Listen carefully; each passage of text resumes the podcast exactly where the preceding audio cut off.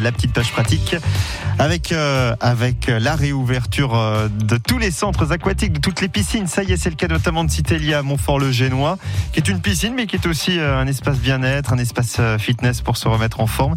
Alors, il y a des petites conditions évidemment pour pouvoir accéder à, à tout ça et respecter les règles sanitaires. Pour les activités fitness, fitness pardon, et aquasport, vous devez obligatoirement chez Citélia réserver un créneau avant de venir.